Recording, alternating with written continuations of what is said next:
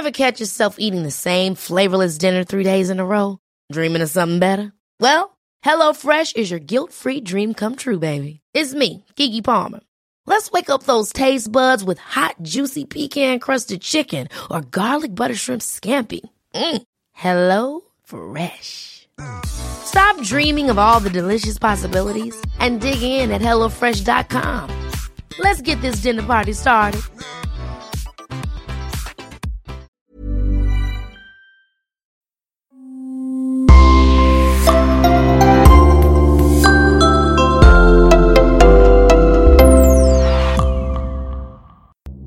Bonjour et bienvenue à tous dans ce nouveau podcast.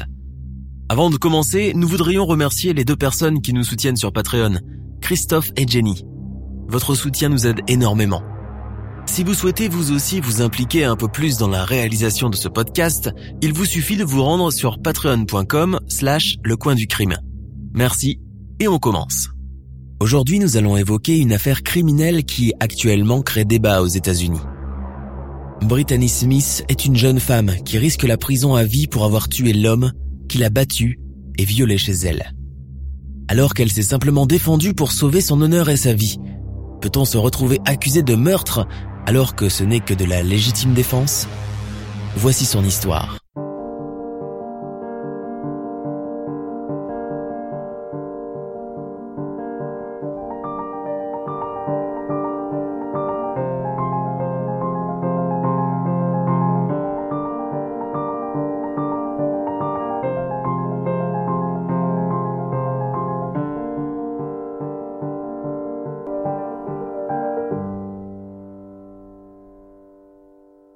En janvier 2018, à Stevenson, en Alabama, la neige tombe, mais Brittany Smith, âgée de 32 ans, a chaud au cœur.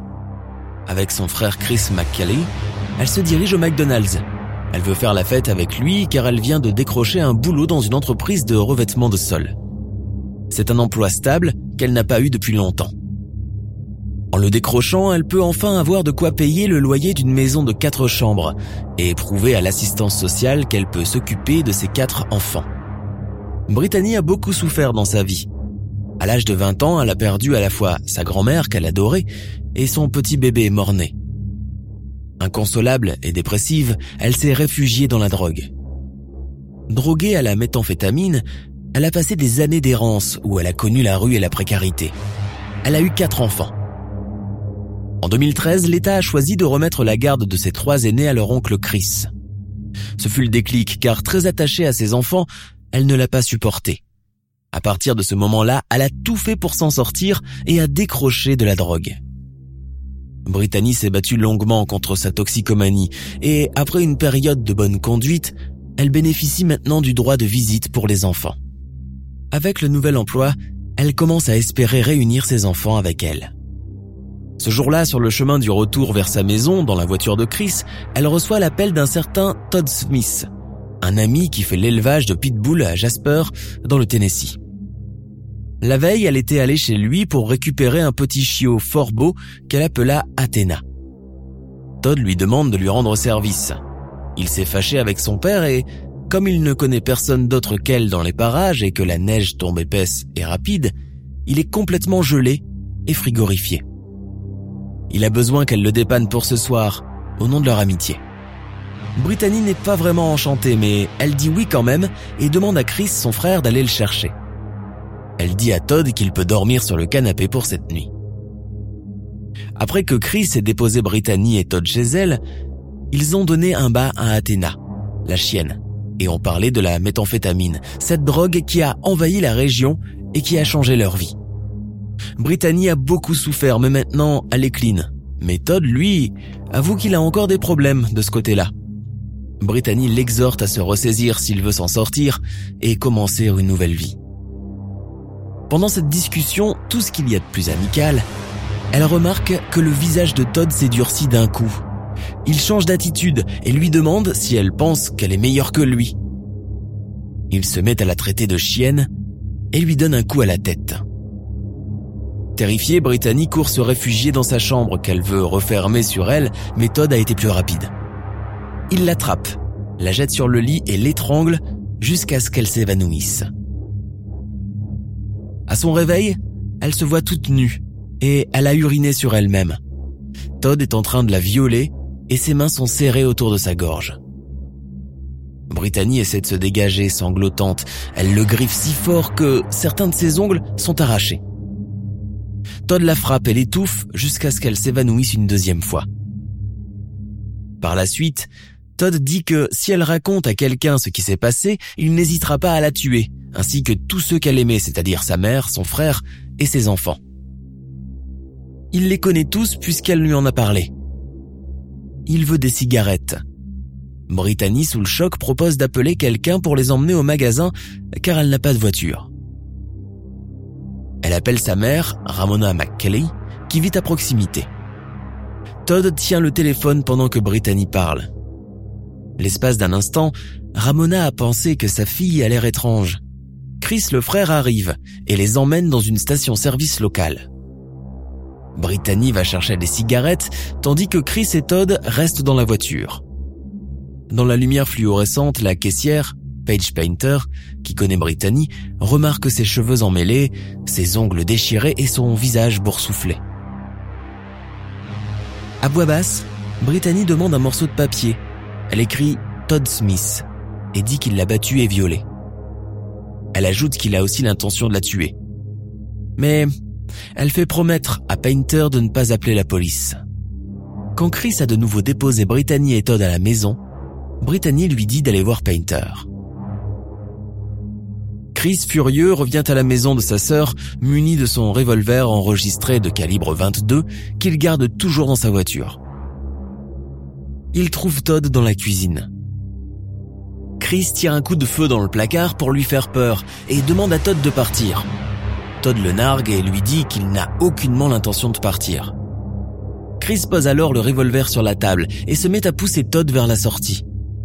Mais Todd n'est pas dans son état normal. Il vient de prendre un cocktail de Xanax, d'amphétamine, d'alcool et de méthamphétamine. Et cela le rend plus fort. Beaucoup plus fort. Il prend le dessus sur Chris, met les mains sur son cou et commence à l'étouffer. Brittany accourt quand elle entend la bagarre. Elle voit Chris en train d'étrangler son frère, elle panique et prend le revolver. Elle hurle à Todd de laisser son frère tranquille, mais Todd n'écoute pas et continue d'étouffer Chris, disant qu'il les tuerait tous les deux. Brittany tire un coup de feu, il ne lâche toujours pas Chris. Elle tire encore deux autres coups. Todd s'écroule par terre.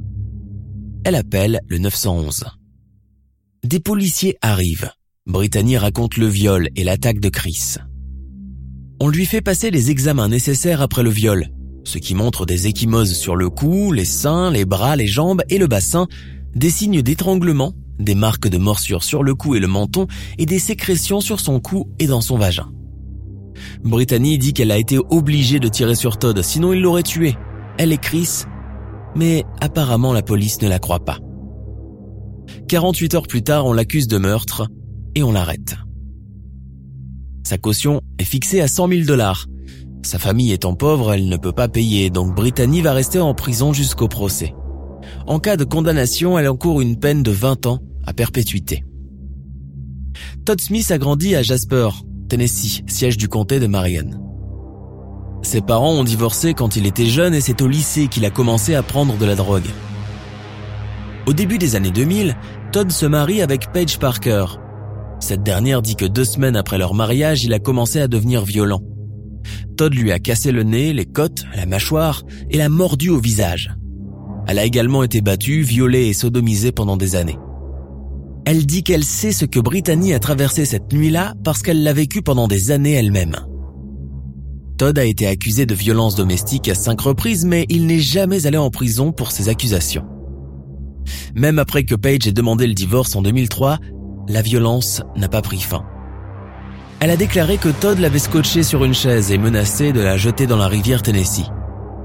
En 2004, elle a obtenu une ordonnance de protection. Après le divorce, Todd a continué d'être arrêté pour violence domestique, notamment à l'encontre d'une femme avec laquelle il avait eu un enfant. Les policiers connaissent bien Todd, car ils l'ont arrêté environ 80 fois. Une fois accusé de meurtre, Brittany est placée dans la prison du comté de Jackson, à Scottsboro. La plupart des détenus sont là pour des délits liés à la drogue. En prison, Brittany déclare que le personnel ne veut pas lui donner de Xanax qui lui a été prescrit pour anxiété. Les prisons peuvent interrompre la médication d'un détenu parfois parce qu'ils n'ont pas les médicaments en main ou parce qu'ils veulent qu'un détenu se désintoxique. En particulier un détenu comme Brittany qui a des antécédents de toxicomanie. Mais le retrait soudain des benzodiazépines tels que Xanax peut entraîner des crises de panique et des hallucinations et en quelques jours, Brittany fait une dépression nerveuse. En avril 2018, Ramona, la maman de Brittany, hypothèque sa maison et obtient l'argent nécessaire pour faire sortir sa fille. Brittany est libérée. Elle emménage chez sa mère et recommence à prendre ses médicaments contre l'anxiété. Chris aussi ne va pas bien. Il fait des cauchemars et hurle dans son sommeil. Son nom a été publié dans le journal local après la mort de Todd et maintenant il ne peut plus trouver de travail. Les rumeurs et les commérages vont bon train dans le voisinage et sur les réseaux sociaux, et Brittany commence à recevoir des menaces de la part de la famille de Todd. Le tribunal nomme un avocat local de la défense pénale et des dommages corporels nommé James Mick, un ancien policier, pour défendre Brittany car elle ne peut pas se permettre d'engager un avocat. James Mick conseille à Brittany de plaider coupable d'homicide involontaire. La condamnation entraînerait une peine de 2 à 20 ans. Brittany refuse, lui disant qu'il ne fait aucun doute qu'elle a tiré sur Todd en état de légitime défense, et elle lui demande d'entrer dans une défense Stand Your Ground. Le statut, qui a été introduit en Alabama en 2006, rend légal le recours à la force meurtrière pour se défendre contre les menaces ou les menaces perçues. Le procureur propose un accord à Brittany, une peine de 25 ans si elle plaide coupable, moins que ce à quoi elle pourrait s'attendre si elle est reconnue coupable de meurtre. Brittany refuse. Elle est déterminée à revendiquer la légitime défense. En janvier dernier, l'audience Stand Your Ground de Brittany a eu lieu. Les arguments de la jeune femme n'ont malheureusement pas suffi à convaincre la juge Jennifer Holt. Selon elle, Brittany manque de crédibilité et il y a des incohérences avec son témoignage mais aussi avec les déclarations qu'elle a fournies à la police suite au meurtre le tribunal conclut que le témoignage de l'accusé au sujet de faits importants était en contradiction significative avec les preuves matérielles, les pièces à conviction et d'autres témoignages. Dans son ordonnance, la juge Holt a expliqué Todd passait la nuit avec l'accusé, avec son consentement. L'accusé a eu de nombreuses occasions pour demander de l'aide. Elle aurait pu appeler la police. Elle aurait pu appeler le 911, mais elle ne l'a pas fait. Le nouvel avocat de Brittany, Ron Smith, affirme que son équipe prévoit de faire appel de la décision devant la Cour d'appel criminelle de l'Alabama. Si elle est reconnue coupable, Brittany se joindra aux innombrables femmes emprisonnées pour des actes de violence commis contre des hommes qu'elles ont accusés d'abus sexuels et de violences domestiques. Le procès pour meurtre de Brittany Smith est prévu pour le 10 février 2020. À suivre donc. Nous sommes à la fin de notre émission du jour. N'hésitez pas à écouter les autres émissions du podcast et à prendre 5 secondes pour nous laisser un 5 étoiles sur iTunes. C'est vraiment très important pour nous. Vous pouvez aussi vous abonner pour ne pas rater les prochains épisodes et nous suivre sur Facebook pour nous en proposer de nouveaux. Merci et à bientôt.